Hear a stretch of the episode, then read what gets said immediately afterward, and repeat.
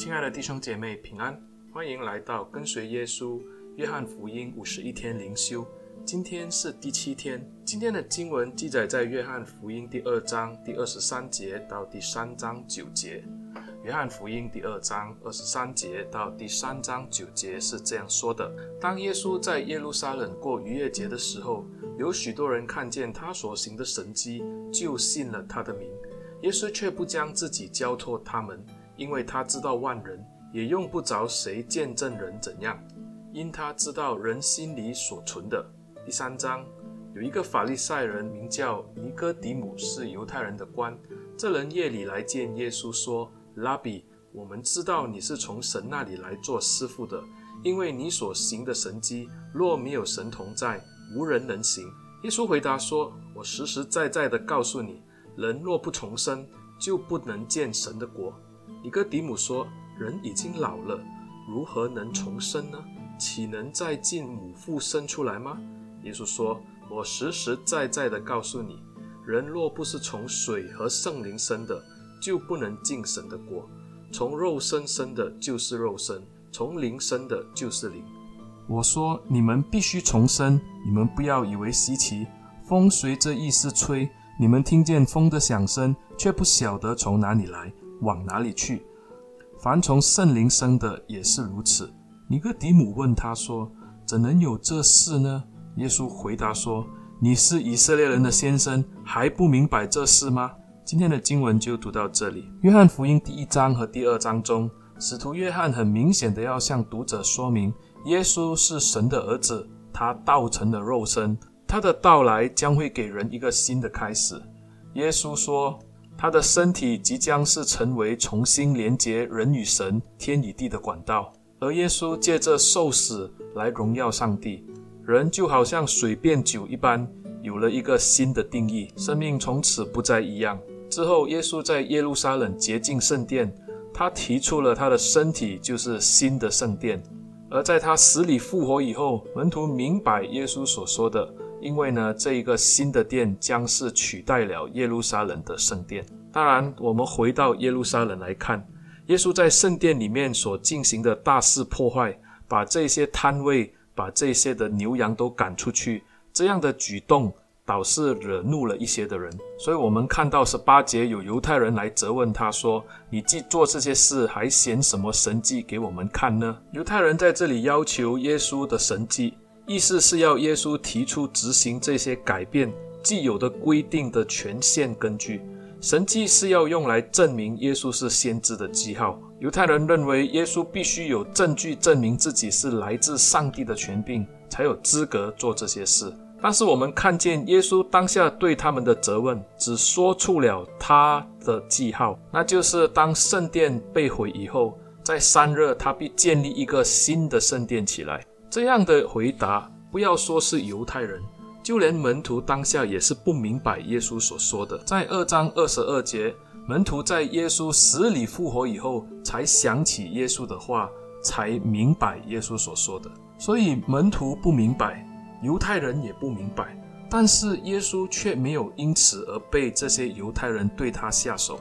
他们没有对耶稣采取进一步的行动，因为在二十三节，耶稣当下在耶路撒冷过逾越节的时候。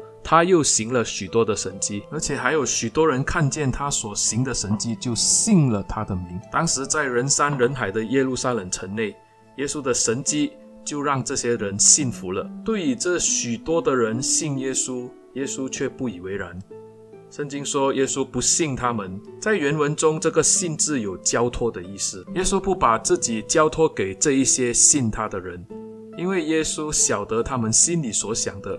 就好像在第一章，他一早就晓得拿但月的心思那样，耶稣知道这一群的人是因为看见神迹而信，这种信心是肤浅的，他们爱看神迹，并不是真正的相信。虽然人多，耶稣也不把自己托付给有这样信心的人。在这一些因看见神迹而信耶稣的人中，就有一个非常重要的人物，也就是第三章我们要谈到的这一个犹太人的官。尼哥底姆，他也是因为耶稣所行的神迹而来找他。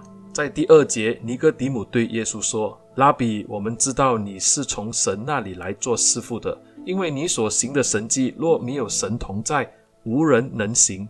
按约翰福音的记录，尼哥底姆是犹太人的官，他是个法利赛人，他也是犹太公会里面的成员。在约翰福音中，他一共出现三次。第一次就是今天的经文，就是在三章一到二十一节，他夜间来找耶稣谈道。第二次是在七章四十五到五十一节，就是在住棚节的期间，犹太人想要抓拿耶稣，尼哥底母就陈述有关逮捕的律法，而因他这样说，反而被犹太人说他是与耶稣一伙的。最后一次就是记载在十九章三十九节到四十二节，当耶稣死了以后，尼哥底母与亚利马太的约瑟准备埋葬耶稣。由此可见，我们知道尼哥底母与其他敌对耶稣的犹太人确实是不同。他对耶稣的教导不一定认同，但他算是个对耶稣友好的法利赛人。第二节这样说道：“这人夜里来见耶稣。”我们知道，很可能因为尼哥底母是个犹太人的官，耶稣也说他是以色列人的先生。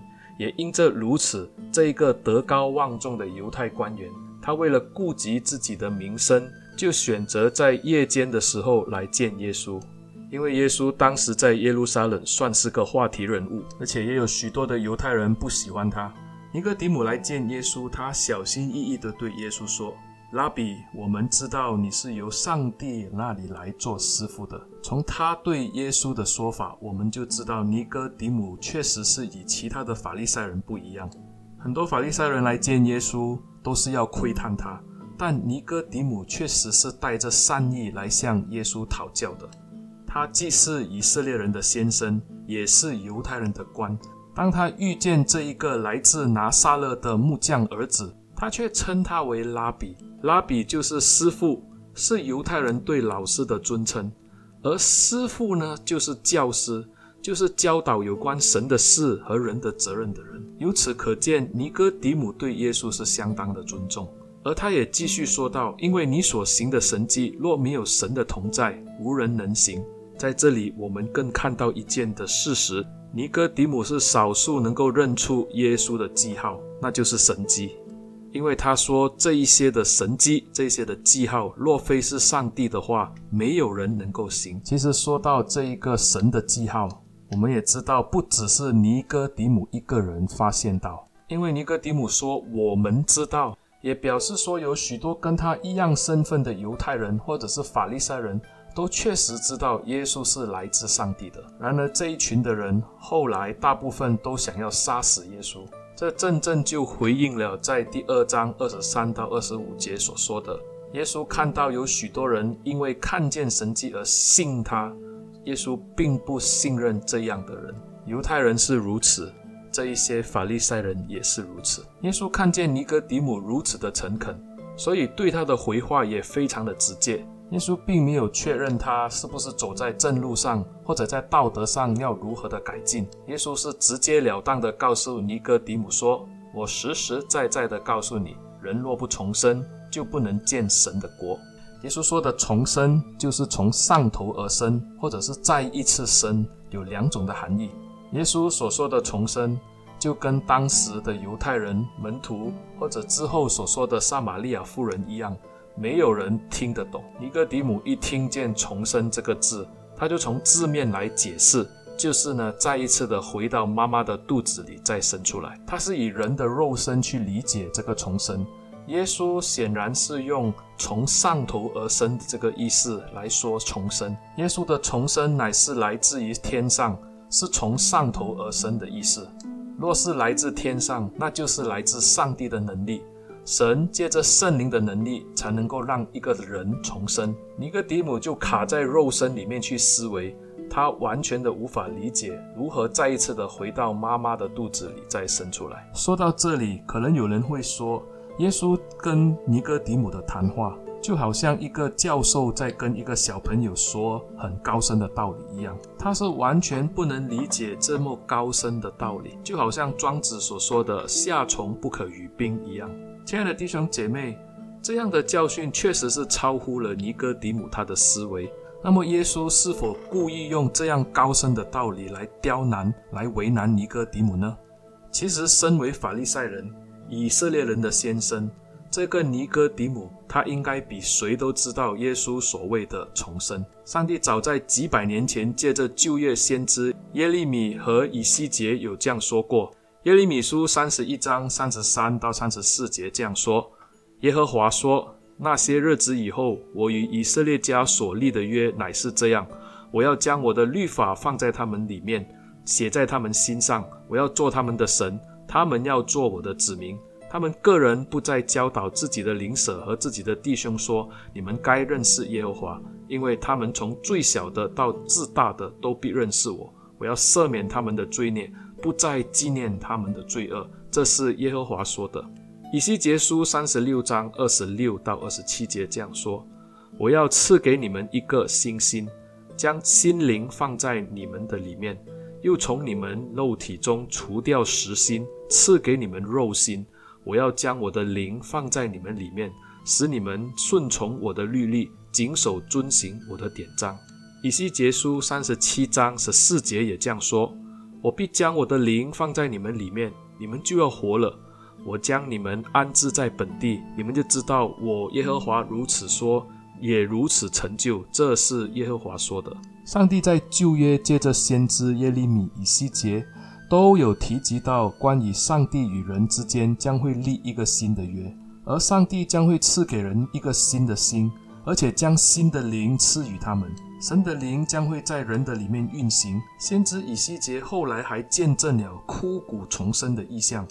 这一些的教导，身为法利赛人的尼哥底母应该比谁都了解，而尼哥底母还是以色列人的先生，难怪耶稣在第十节要说。你是以色列人的先生，还不明白这事吗？是的，尼哥底母是个圣经的老师，他教导群众去读圣经，去理解圣经，但他真正是不明白这个圣经所说的。他就是那种凭着看神迹而相信耶稣的人，但他实质上不但不了解耶稣，他更不明白神的话语的教导。这就反映了当时的犹太人的光景，他们对神的理解是如此的肤浅。难怪只热衷于宗教的仪式，还有神迹奇事的观看，但对上帝的话语却是教而不懂，看而不明。整个信仰就是如此的肤浅。所以耶稣说他不交付给这样的人。虽然人数很多，那又怎样？在新的时代来临，耶稣首先说人不重生就不能见神的国。之后在第五节，耶稣也说：“我实实在在的告诉你们，人若不是从水和圣灵生的。”就不能进神的国，因此这里的重生很明显的就是指出从水和圣灵生的。耶稣是什么意思呢？有一些人解释这里的水为清水，就是指明耶稣要人得救的话，就必须要受洗礼。但是我们若看整本圣经来理解的话，似乎得救是在乎耶稣基督，洗礼是已经为得救的人而设的，它并不是一个得救的方法。所以也有人解释说，这个水就为上帝的话。我们若看以弗所书五章二十六节，保罗就在这里说，要用水借着道把教会洗净，成为圣洁。保罗在这边是以水和道是并排的。彼得前书一章二十三节也这样说：你们蒙了重生，不是由于能坏的种子，乃是由于不能坏的种子，是借着神活泼长存的道。雅各书一章十八节，他按着自己的旨意，用真道生了我们，叫我们在他所造的万物中，好像出熟的果子。彼得说，重生是借这神长存活泼的道。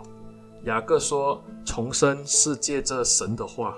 因此，这一节的水也可以指是上帝的话，所以难怪耶稣会说尼哥底母是以色列人的先生，却不明白这一句话。上帝的话语是大有能力的，一个罪人要接受上帝话语的信息，才能够因此而悔改得重生。当然，无论水代表什么，有一点是非常的明确，那就是从肉身出生的并不足够。